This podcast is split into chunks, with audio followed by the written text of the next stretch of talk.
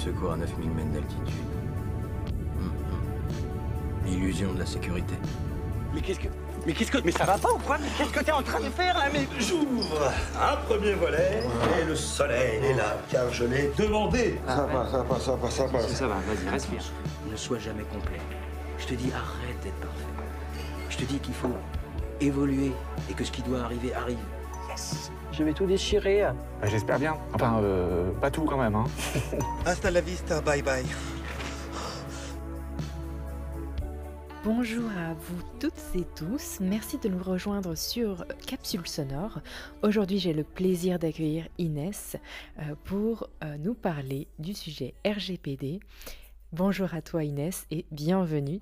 Je suis vraiment ravie de t'accueillir, tu es la première sur le podcast. Oh oui, merci. Je suis tellement heureuse d'être la première et ça me fait tellement plaisir de pouvoir euh, démarrer ce, ce podcast en beauté avec toi et d'y mettre tout l'amour que j'ai et que des belles ondes positives euh, pour la suite et les prochains intervenants.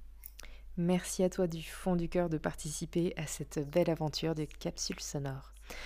Pour ce premier épisode, euh, je te propose de te présenter et euh, de présenter ton activité.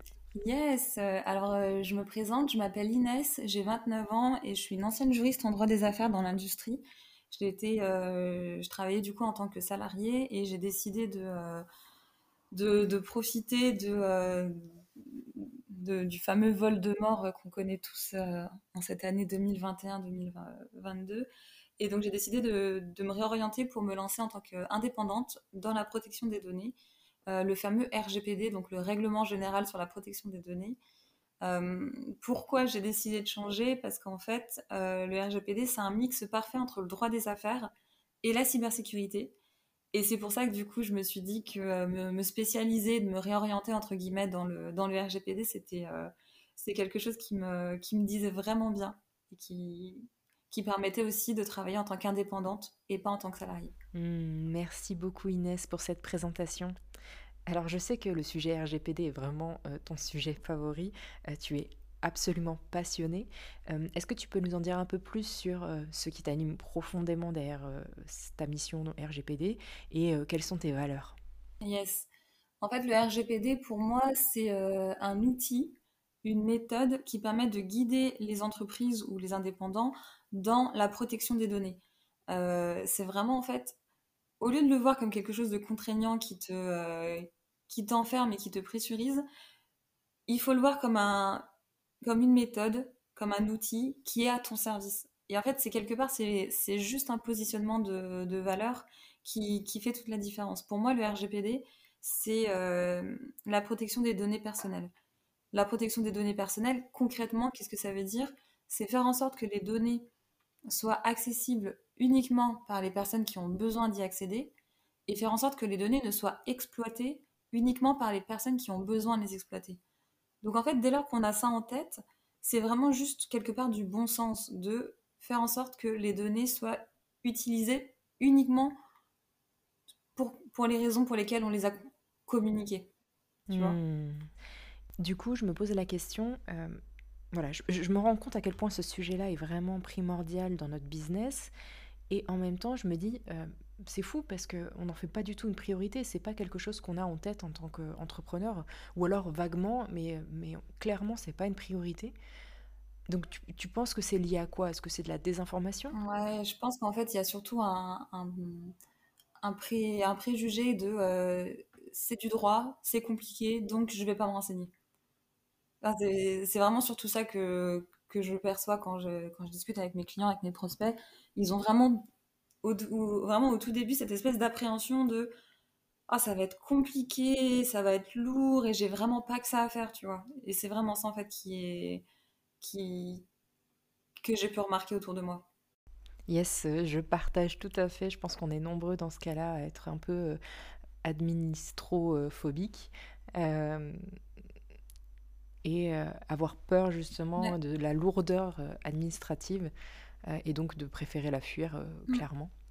Et du coup, j'ai envie de te demander, bah, qu'est-ce qui te rend fier, toi, dans ce métier? Oui, Qu'est-ce qui t'anime? Qu'est-ce qui te rend fier? ouais, très bonne question. En fait, pour moi, le RGPD, c'est, comme j'ai dit, c'est un outil, c'est une méthode qui permet de protéger les données, en fait, l'idée à travers ça, c'est d'incarner des valeurs de confiance, de sincérité et de transparence. Quand tu utilises cet outil pour expliquer simplement à tes clients, à tes salariés, à tes partenaires commerciaux, comment tu utilises leurs données personnelles, pourquoi tu les utilises, qu'est-ce que tu veux en faire, euh, ça te permet de créer automatiquement une relation de confiance. Donc en fait, le RGPD, c'est vraiment un outil au service de la création d'une relation de confiance. C'est un outil qui permet d'être transparent, qui permet d'être sincère avec les humains qui gravitent autour de ton business. Donc je l'ai dit, hein, salariés, collaborateurs, c'est pareil, partenaires commerciaux ou clients, ou prospects, évidemment, bien sûr.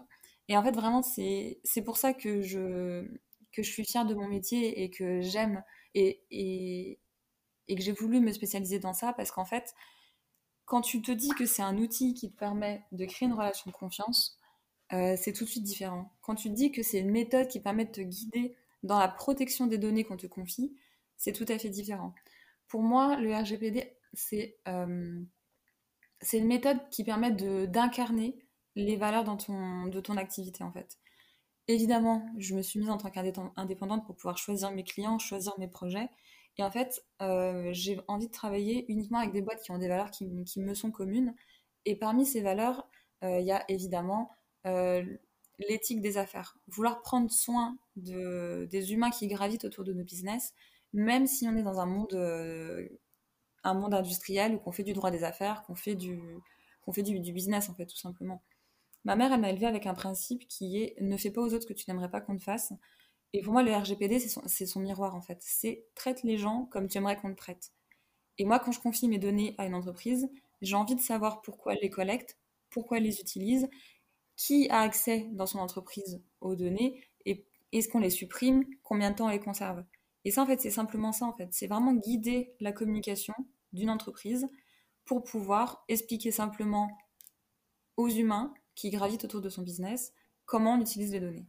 Et c'est pour ça que je suis fière de ce métier, parce que c'est un métier qui défend tout à fait mes valeurs, qui défend tout à fait ce que j'ai envie de faire. Et euh, quelque part, c'est juste mon métier en tant qu'experte euh, RGPD, c'est juste de guider les entreprises dans euh, la mise en place d'actions concrètes qui vraiment protègent leurs données. Et ça, ça me rend très fière parce que c'est ce que j'aime en fait. Hmm, merci beaucoup Inès. J'avoue que ça fait partie des choses pour lesquelles euh, euh, voilà, j'ai eu un coup de cœur pour, euh, pour toi et ton message. c'est le fait d'avoir mis autant l'humain dans ta mission et dans ta vision, d'avoir autant rassemblé l'éthique et l'humain derrière une mission administrative. Et, je trouve ça chouette la façon dont toi tu l'incarnes.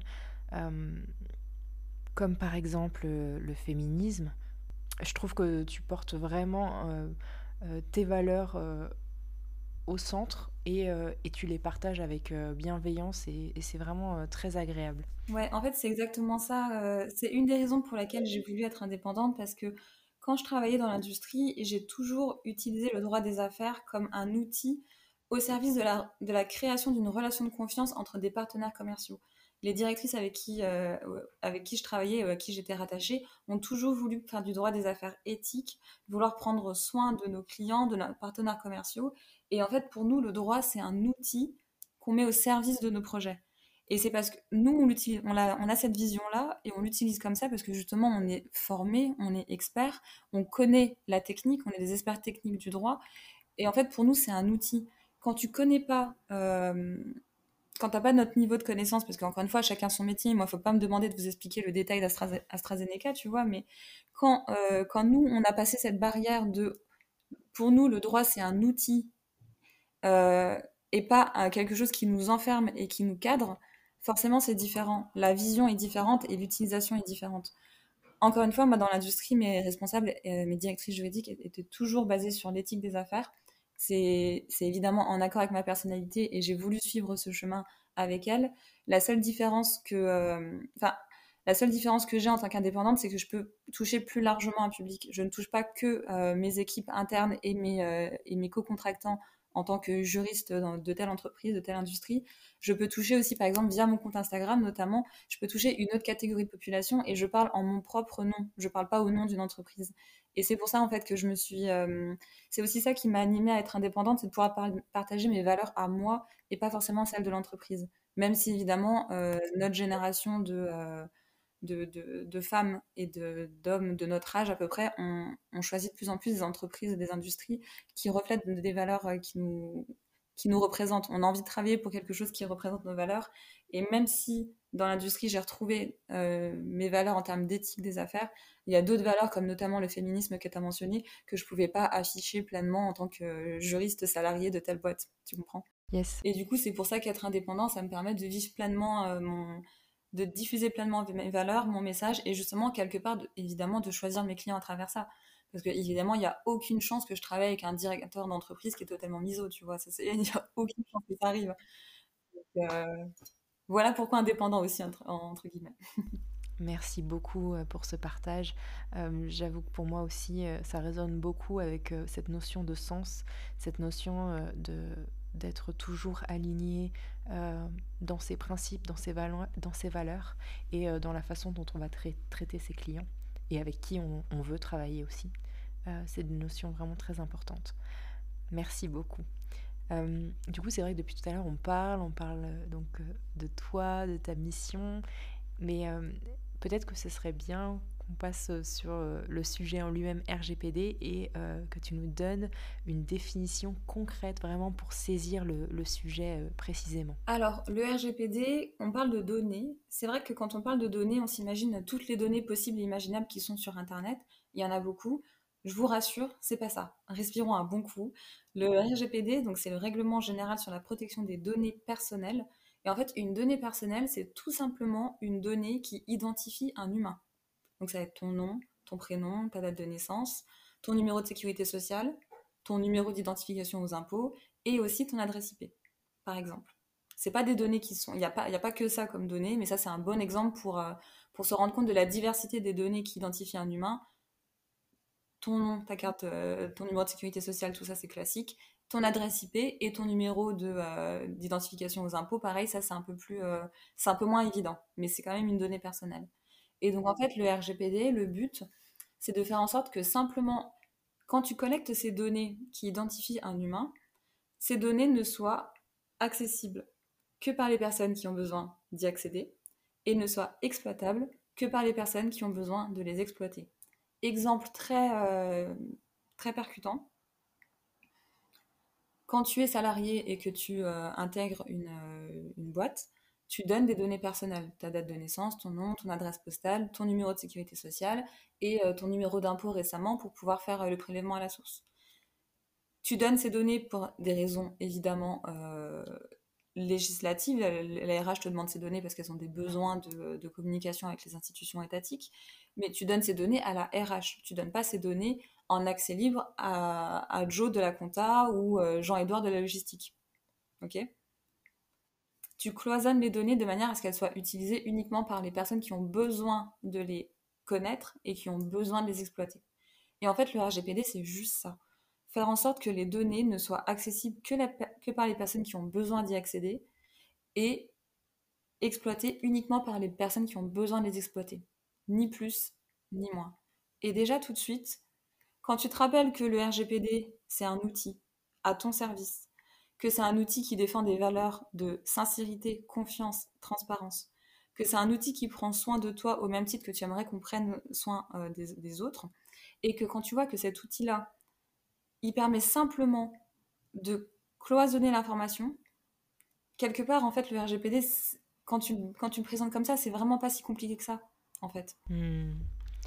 C'est vrai que c'est pas compliqué, mais en même temps, euh, je me permets de rebondir sur euh, le fait que j'ai l'impression qu'on ne nous a pas appris à, à, mettre la valeur derrière euh, nos données, euh, parce que justement, on a l'habitude de les distribuer un peu partout sur Internet, euh, dès qu'on nous le demande, en fait, sans même se poser la question de, de cette cette identité qui, est, qui nous est propre et, qui est précieuse, parce que ces informations-là sont des données en fait sensibles. Et, et j'ai l'impression vraiment que qu'il nous manque cette notion euh, de valeur euh, dans notre quotidien. Bah, en fait, nous, euh, toi et moi, on est arrivé à l'ère où on a découvert Facebook. On a découvert Facebook, Instagram. On- à ce moment-là, on n'a pas du tout pensé, euh, le grand public, hein, évidemment, les experts vont venir, mais le grand public n'a pas du tout pensé à, euh, au fait qu'on diffusait des informations qui nous identifiaient. Et ça, effectivement, bon, maintenant, on apprend de nos conséquences, hein, tu vois. Ce qui est cool, c'est que, euh, typiquement, sur Instagram, tu as des timers maintenant de, qui t'empêchent de rester connecté plus de certains X temps par jour euh, sur Instagram. Pareil sur Facebook. Enfin, il y a vraiment eu de, il y a eu un retour d'expérience qui fait que maintenant, les gens sont un peu plus sensibilisés et se rendent compte de plus en plus de ce qui se passe. Surtout avec, évidemment, euh, l'évolution informatique qui est absolument magique et passionnante d'un point de vue technique, mais qui peut être un peu flippante quand tu vois toutes les usurpations d'identité possibles et imaginables, et toutes les listes de euh, ventes de identifiants et de mots de passe qui valent, je sais pas, 2,50€ euh, sur le net, enfin tu vois. Quand, on- toute cette ère de euh, Facebook, Instagram s'est lancée, on n'a pas pensé à tout ça.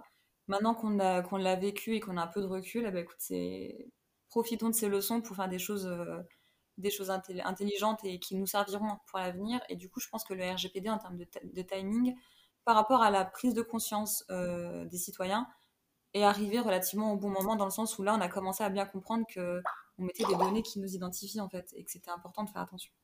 Hmm, super intéressant. Et euh, d'ailleurs, ça me fait penser, euh, il me semble que euh, le RGPD donc, concerne uniquement euh, la réglementation européenne et euh, du coup, toutes nos, nos données que l'on distribue euh, sur des sites étrangers euh, type américain, euh, potentiellement, on ne sait pas exactement euh, que deviennent ces données. C'est une réglementation européenne. Donc ça concerne tous les, euh, les, les citoyens qui vivent sur le territoire de l'Union européenne.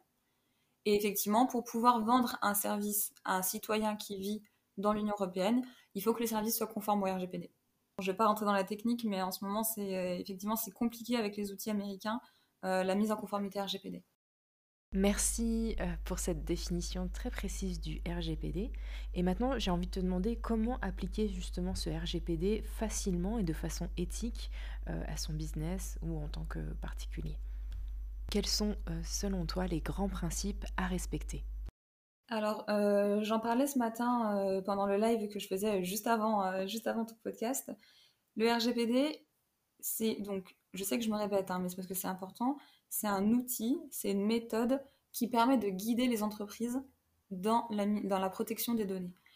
Et en fait, cet outil et cette méthode, il faut savoir que c'est principalement du bon sens. Il ne faut pas forcément investir des centaines de milliards d'euros dans des logiciels de mise en conformité RGPD. Il ne faut pas forcément faire appel euh, à un conseil RGPD pour tout. Il y a des choses qui sont du bon sens qu'on peut faire tout de suite et dès maintenant.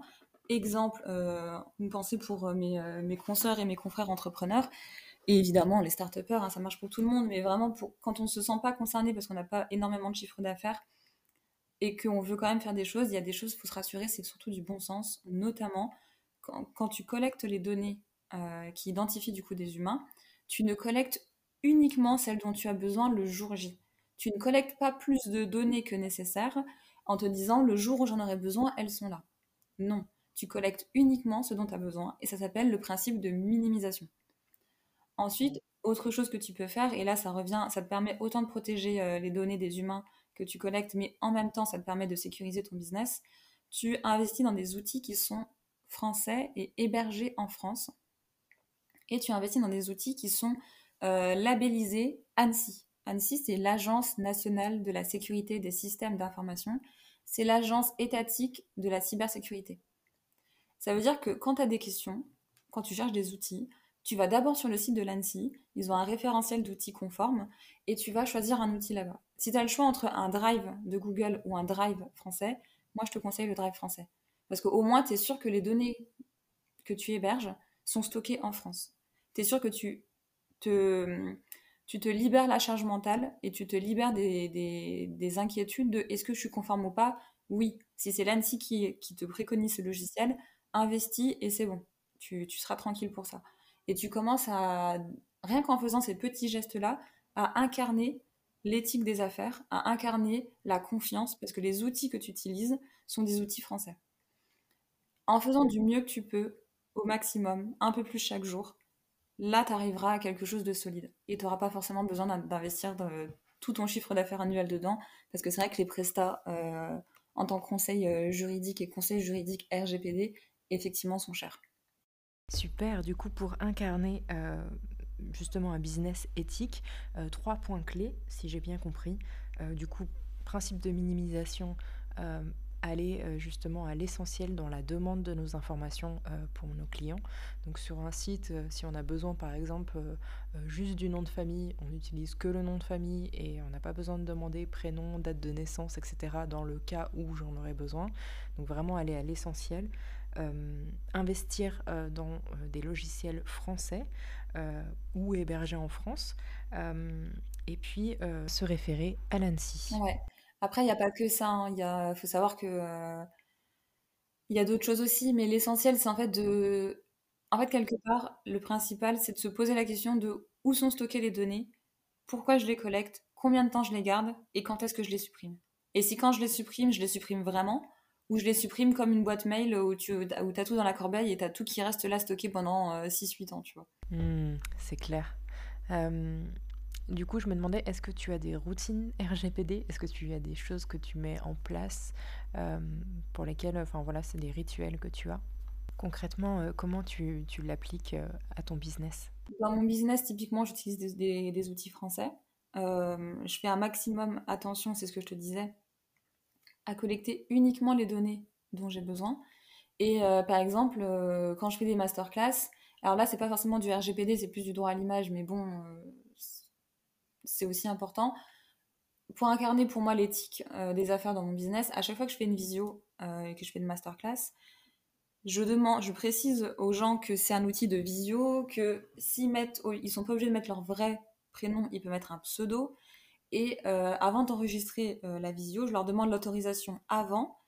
Et une fois que je lance l'enregistrement, je redemande à nouveau l'autorisation pour montrer en fait cette bonne pratique de on n'enregistre pas comme ça sans demander j'ai montré que j'ai demandé l'autorisation avant d'enregistrer. Et ça, c'est des petites pratiques toutes simples, mais qui commencent euh, au fur et à mesure à être vues, à être connues, à être diffusées dans mon réseau. Et au fur et à mesure, ça nous permet de créer quelque chose de, euh, de solide pour tous, en fait, de prendre vraiment soin de tout le monde, parce que le visage, c'est une donnée biométrique. On est tous au courant qu'on peut déverrouiller nos téléphones ou nos ordi avec nos faces.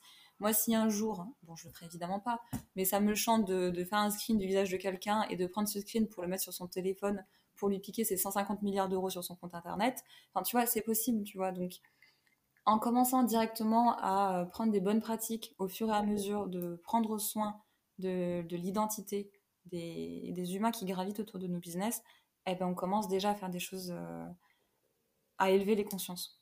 En fait, le RGPD, c'est ça qui est important, c'est que je l'ai pas, je que je l'ai pas dit aujourd'hui, mais le RGPD, on vous demande pas d'être parfait dès le début, parce que c'est pas possible. Même avec euh, toutes les centaines de milliers d'euros que tu peux investir dans des conseils, tu peux pas. C'est pas possible. Ce qu'il faut que tu saches, c'est que tu aies compris pourquoi tu le fais, à quoi ça sert, quelles sont les valeurs, et que tu comprennes que c'est un chemin qui va se faire petit à petit, au fur et à mesure. Alors évidemment, si tu as un conseil juridique, tu vas avancer très très vite, ne serait-ce que sur les deux trois réflexions à avoir pour faire attention, tu vois, les deux, les deux trois euh, choses que je qualifie de bon sens, ben ça avec un conseil forcément tu iras plus vite et plus loin. Mais il euh, faut savoir que ça se fait au fur et à mesure, petit à petit, qu'il faut prioriser, qu'il y a beaucoup de données personnelles qui sont collectées et qu'il faut juste accepter que, ben voilà, que dès lors que tu as l'envie euh, de, de, le faire et que tu comprends pourquoi tu le fais, forcément tu seras plus naturellement enclin à investir du temps, de la charge mentale ou un peu d'argent pour pouvoir être accompagné. Mmh, merci beaucoup Inès. Euh, j'avais une ouvert une boîte à questions sur mon compte Instagram. Euh, et euh, l'une des questions qui est revenue, c'est comment rédiger efficacement une politique de confidentialité.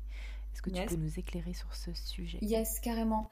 Il faut savoir qu'une politique de confidentialité, c'est ni plus ni moins qu'un document qui explique comment tu utilises les données personnelles, pourquoi, combien de temps tu les, euh, stockes, où est-ce que tu les stockes, quand est-ce que tu les supprimes et comment tu les supprimes. C'est vraiment, euh, c'est pas plus compliqué que ça. C'est vraiment expliquer simplement et en français comment tu utilises les données, pourquoi, etc., etc. Et en fait, Dès lors que tu as ça, tout de suite, ça te dédramatise euh, le truc, parce que c'est pas non plus un, truc exceptionnel. Évidemment, il y a la technique juridique, hein, bien sûr, mais c'est pas non plus. Euh, c'est vraiment pas compliqué. Et euh, pour tous les entrepreneurs qui vont rédiger eux-mêmes leur politique de confidentialité ou qui vont les copier-coller et juste changer le nom, le, le, meilleur conseil que je pourrais vous donner, c'est vraiment prenez du temps de l'écrire en français pour qu'elle ait du sens pour vous. Si pour vous, ce que vous écrivez, ça a du sens et que surtout ça reflète vraiment ce que vous faites, là déjà c'est merveilleux. Vous ne pourrez pas... Euh, rien, en fait, faire ça c'est déjà énorme quand on n'a pas les budgets pour investir dans un conseil juridique. Prendre le temps d'être vraiment confiant et de connaître sa documentation juridique. Je te parle de la politique de confidentialité, mais ça, marche aussi bien pour vos CGV et vos contrats de prestation de services si vous en faites. Le plus important, c'est pas que euh, ça ait l'air juridique, le plus important, c'est que vous compreniez ce à quoi vous vous engagez. Et ça me fait rebondir sur tout à l'heure, je disais que pour moi, le droit, c'est un outil euh, au service d'un projet. Et pour un entrepreneur ou quelqu'un qui n'est pas euh, juriste de formation, le droit, vous, ça va tendance à vous enfermer. Donc quand vous copiez-collez des modèles euh, de quelqu'un ou que vous, vous, réadaptez des modèles de, quelqu'un, ces modèles ont été rédigés pour lui et ont été mis à son service faites attention que quand vous vous adaptez ces modèles-là, vous les mettez à votre service et qu'ils ne vous enferment pas. Moi, une fois, j'ai eu une nana qui m'a appelé, qui m'a dit Inès, bon, j'ai copié-collé des CGV, et euh, dans les CGV de la nana que j'ai copié-collé, euh, elle disait que si elle livrait son truc, euh, elle ne livrait pas son truc en six semaines, bah, elle facturait pas en fait. Elle l'offrait parce que, bah, parce que voilà, c'était sa politique à elle en fait. Et donc, du coup, la nana qui a copié-collé ça, elle s'est retrouvée embêtée parce que, évidemment, la presta qu'elle a faite, elle était pas possiblement réalisable en six semaines, mais c'est elle qui avait fait ces CGV-là, c'est elle qui avait signé ça. Et du coup, son client lui a dit Ben non, mais c'est dans tes CGV en fait. Dans tes CGV, tu me dis que tu as six semaines pour livrer, sinon c'est offert. Ben moi, du coup, tu dois m'offrir mon truc. Et en fait, cette nana-là, elle s'est enfermée parce qu'elle a copié-collé euh, sans trop comprendre. Elle a, elle a juste changé les noms, elle n'a pas compris sa documentation, et du coup, elle s'est engagée à un truc pour lequel elle n'était pas du tout d'accord, et surtout pour lesquels c'était pas possible par rapport à son secteur d'activité de faire ça. Donc la politique de confidentialité, au même titre que vos documentations générales, dès lors que c'est une documentation juridique et que vous n'avez pas les moyens d'investir dans un conseil, le plus important vraiment, c'est que vous écriviez ce que vous compreniez et que la personne en face comprenne ce que vous avez voulu dire. Vous vous embêtez pas avec des termes juridiques. Vous avez pas, si vous n'avez pas les connaissances pour ça, c'est pas grave. L'essentiel, c'est que ça reflète vraiment ce que vous voulez dire et que vous compreniez ce pourquoi vous vous engagez. Donc c'est vraiment hyper important ce que tu soulèves, c'est que effectivement on peut euh, s'inspirer, on peut euh, s'inspirer pour la structure euh, des articles, par exemple des conditions de vente ou de la politique de confidentialité. mais ce qui est important, c'est vraiment le contenu et du coup que le contenu soit en adéquation avec la réalité de l'entreprise et des offres qu'on propose. Reprenez la structure que vous voyez euh, parce que les titres des articles, etc., en général, c'est ça, hein, faut pas déconner non plus, hein, c'est souvent ça qu'il faut mettre, c'est quand même le minimum. Mais réadapter le contenu pour que ça corresponde à votre business et, et vous enfermez pas dans ce que quelqu'un dit, parce que ce que vous voyez et que vous, récupérez, c'est probablement soit un conseil qu'il a rédigé spécifiquement pour telle activité, pour telle personne, soit c'est elle-même copier-coller de quelqu'un d'autre. Donc la structure, vous la gardez, mais le contenu de chaque article, vous n'hésitez pas à l'adapter de manière à ce qu'il vous reflète vraiment. Ça, c'est hyper important. Comme je l'ai dit tout à l'heure, tu es vraiment une personne à fond, à 1000% sur ton business, tu es complètement passionnée. Euh, est-ce que tu voudrais nous partager ta routine miracle pour continuer à kiffer et euh, à entretenir justement ce feu de passion que tu as dans ton business? Yes. J'adore ta question, elle est vraiment très belle. Euh, je, voulais je voulais en parler tout à l'heure, en tout début. Mais euh, je, me, je, je, je, sentais que c'était pas forcément le moment. C'est quoi ma routine miracle? En fait, c'est parce que euh, je suis fière de mon métier. Je suis passionnée par ce que je fais. Et en fait, euh, c'est tout ça, mais j'ai tout simplement envie de le faire. Moi, ça m'amuse énormément de parler de RGPD, d'expliquer aux gens pourquoi c'est important, euh, ça m'amuse énormément de faire des masterclass et des formations dans les équipes euh, des clients que j'accompagne pour leur dire regardez le RGPD en fait euh, c'est juste une question de positionnement de valeur, c'est pas si compliqué que ça. moi, j'ai un gros syndrome du sauveur. Donc, du coup, avoir cette posture de conseil avec une vision et fais-moi confiance, on va suivre le chemin qu'on a construit ensemble, mais t'inquiète pas, je te guide sur les étapes. Moi, c'est quelque chose qui me, qui m'amuse énormément, en fait. Vraiment, j'adore ce que je fais. J'adore ce que je fais et c'est ça qui me, qui me, qui me donne une routine un peu positive. Après, évidemment, euh, j'ai fait un petit peu, euh, parce que je reste une entrepreneur 2021-2022, euh, bien sûr, j'ai fait un petit peu ce qui s'appelle la, Miracle Morning Routine. J'ai essayé de me l'adapter parce qu'il y a des choses qui me conviennent plus que d'autres. Mais globalement, ce que j'ai identifié, c'est de faire chaque jour, ou en tout cas régulièrement dans la semaine quand j'en ai besoin, du sport. Hein, vraiment, le, sport, moi, ça m'aide énormément à, dormir le soir. Parce que euh, comme euh, tu es, entrepreneur comme moi, donc du coup, tu sais que tu as une to-do list et une charge mentale qui est perpétuelle. Vraiment, jamais tu déconnectes et tu es toujours euh, en train de te dire oui, tiens, il y, a ça qui pourrait être bien dans mon business, ah, ça, c'est une bonne idée, etc. Et effectivement, moi, le sport, ça m'aide à, endormir, à fatiguer mon corps pour que je puisse m'endormir. Il y a aussi, ce que j'aime bien faire, c'est marcher pendant un moment, je, me levais, je me marchais autour de chez moi le long, des quais et euh, je, en rentrant, je faisais des salutations soleil. Et après, je faisais un, un, petit journal de gratitude pendant 10-15 minutes. Et après, euh, je, prenais mon thé euh, ou ma boisson du matin. Et puis, ça me permettait de, bien démarrer mes journées et ça me permettait d'être hyper, hyper productive. C'est vrai que quand je faisais ça, je il arrivait midi 13h et j'avais vraiment fait 90% euh, du job de ma journée, tu vois. Donc euh, pour ça, c'était vraiment cool. Mais ça, c'est vraiment, comme je l'ai dit, c'est la routine euh, un peu cliché de l'entrepreneur youtubeur de 2021-2022. Mais en même temps, pour moi, ça fonctionnait. Donc du coup, voilà. Je, sais que je parle beaucoup au passé parce que ces dernières semaines ont été très, très, très, très denses en termes de charge client et que j'ai pas pu, pas pu faire ça du coup. Et là, je sens que, que j'ai vraiment besoin de m'y remettre parce que je sens une différence de productivité. Mais après, faut, chacun trouve, euh, trouve sa propre routine. Euh, moi, j'ai des copines, elles ont des animaux et elles me disent euh, quand j'ai mon chat qui vient me réveiller le matin, je me réveille avec un grand sourire et je suis la plus heureuse du monde. Donc, faut, faut chercher. L'essentiel, c'est qu'il faut tester et, en, testant, tu vas trouver ce qui te convient au fur et à mesure et, et voilà. Oui, prendre soin de soi, s'accorder du temps et expérimenter. c'est des clés vraiment que, je, que je partage à 100%.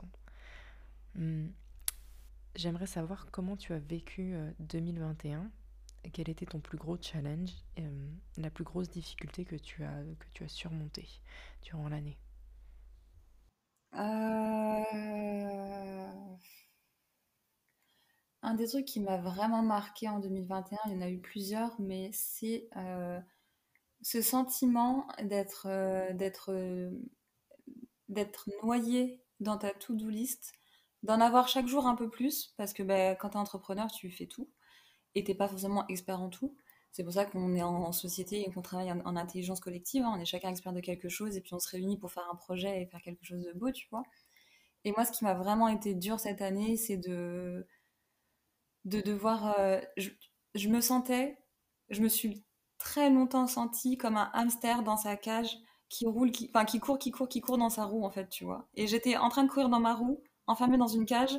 Et je, vraiment, je, je, bossais, je bossais, je bossais. Et, et j'avais l'impression que plus, j'absorbais de la charge, euh, plus je rayais ma to-do, plus elle se, elle se remplissait. Parce qu'évidemment, quand tu es entrepreneur, ben, c'est très bête, mais tu fais tout. Et du coup, j'avais vraiment l'impression de travailler sans, sans, me rendre compte, sans, voir vraiment les avancements, même si évidemment j'ai une vision et je, m'entoure avec. Je, définis des visions, je sais, euh, j'ai des visions, je divise mon année en trimestres et, euh, et, je sais ce que je fais et pourquoi je le fais. Mais quand tu es noyé dans ta to-do, tu as tendance à oublier. Et euh, pour peu que ce temps-là, ce moment de ta vie, tu sois un petit peu dans un creux de vague, as vite, tu peux te laisser couler et c'est dur de, de, se rebooster soi-même, de retrouver soi-même du sens à ce qu'on fait, de, se rappeler pourquoi on le fait et pourquoi on est en train de courir dans sa roue comme un hamster pendant, pendant, très très très longtemps. Vraiment, ça, ça a été une, des plus grandes difficultés de ne pas me laisser euh, couler alors que j'avais vraiment tout pour couler. je, suis complètement d'accord avec toi. Euh, c'est vrai que cette prise de recul, elle est parfois euh, compliquée quand on est seul. Quand on est seul face à son business, même si on a sa vision, même si, comme tu dis, on a bien travaillé son pourquoi, etc. dans le quotidien, c'est vite facile d'oublier quand on est pris par les tâches. Et, c'est là où, comme tu le soulignais super bien, cette force de collectif vient justement t'apporter cette lumière, t'apporter une nouvelle perspective pour bah, avancer et rester focus sur, sur ses objectifs. Moi, j'en parlais hier avec une amie. je lui disais, cette année, j'ai fait énormément de travail invisible qui commence, qui commence à payer, tu vois, mais j'ai fait beaucoup, beaucoup de travail invisible et ça génère ce sentiment de hamster dans sa, dans sa roue et ça génère énormément de frustration jusqu'à ce que tu vois les résultats, tu vois. Et ça. Ouais, c'est clair. tout, tout ce qu'en tant qu'entrepreneur on peut faire dans l'ombre sans que personne se rende compte. C'est enfin c'est une masse de travail incroyable. c'est ce qui nous fait aussi grandir en tant qu'entrepreneur, c'est que voilà, on gère tout, tous les aspects, et, et c'est chouette du coup de pouvoir travailler autant sur soi, sur son business, et en même temps c'est vrai qu'au début c'est c'est tellement frustrant parce que l'entourage ne le voit pas en fait tout ce qu'on peut accomplir, les clients non plus, et quelque part, tant mieux parce que c'est vraiment euh, ce qui fait la magie du, de l'entrepreneuriat et euh, d'un business euh, réussi, dans le sens où voilà, on voit, on voit pas les efforts et c'est fluide et c'est naturel. C'est exactement ça. Et, et voilà, c'est la magie de, de l'entrepreneuriat. c'est exactement ça. Mm. Et voilà, on va arriver à la dernière question. J'avais envie de te demander quel conseil tu donnerais à un entrepreneur qui se lance et euh, voilà, qui sait qu'il doit travailler son RGPD euh, Quel serait le conseil que tu lui donnerais? Pour moi, le truc à faire en premier, c'est prendre conscience que le RGPD, c'est un outil qui te permet de créer des relations de confiance, des relations qui euh, sincères et transparentes avec les humains qui gravitent autour de ton business. Pour moi, c'est vraiment la première chose à faire. Prendre conscience de ça. Ensuite, se renseigner. Récupérer des informations auprès évidemment de la CNIL et euh, commencer à comprendre petit à petit pourquoi on fait ça.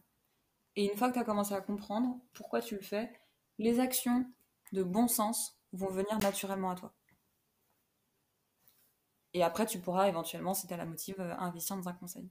Mais la première chose à faire, c'est vraiment prendre conscience de pourquoi c'est important le RGPD. En fait, ouais, ce à quoi tu contribues en, mettant du RGPD dans ta vie. Quand tu prends, quand tu prends le temps de l'énergie et de la charge mentale pour mettre ton activité en conformité RGPD, c'est clairement dire à tes clients, je vous aime, je vous respecte, je vous protège. À tes clients, à tes prospects et à tes partenaires commerciaux, tu vois. N'importe quel humain qui gravite autour de ton business, quand tu commences à faire la démarche de penser RGPD, penser à euh, sécuriser les données, à donner un accès personnel à chaque personne pour pouvoir consulter les données, quand tu commences à investir dans des outils français, tu dis je prends soin de vous.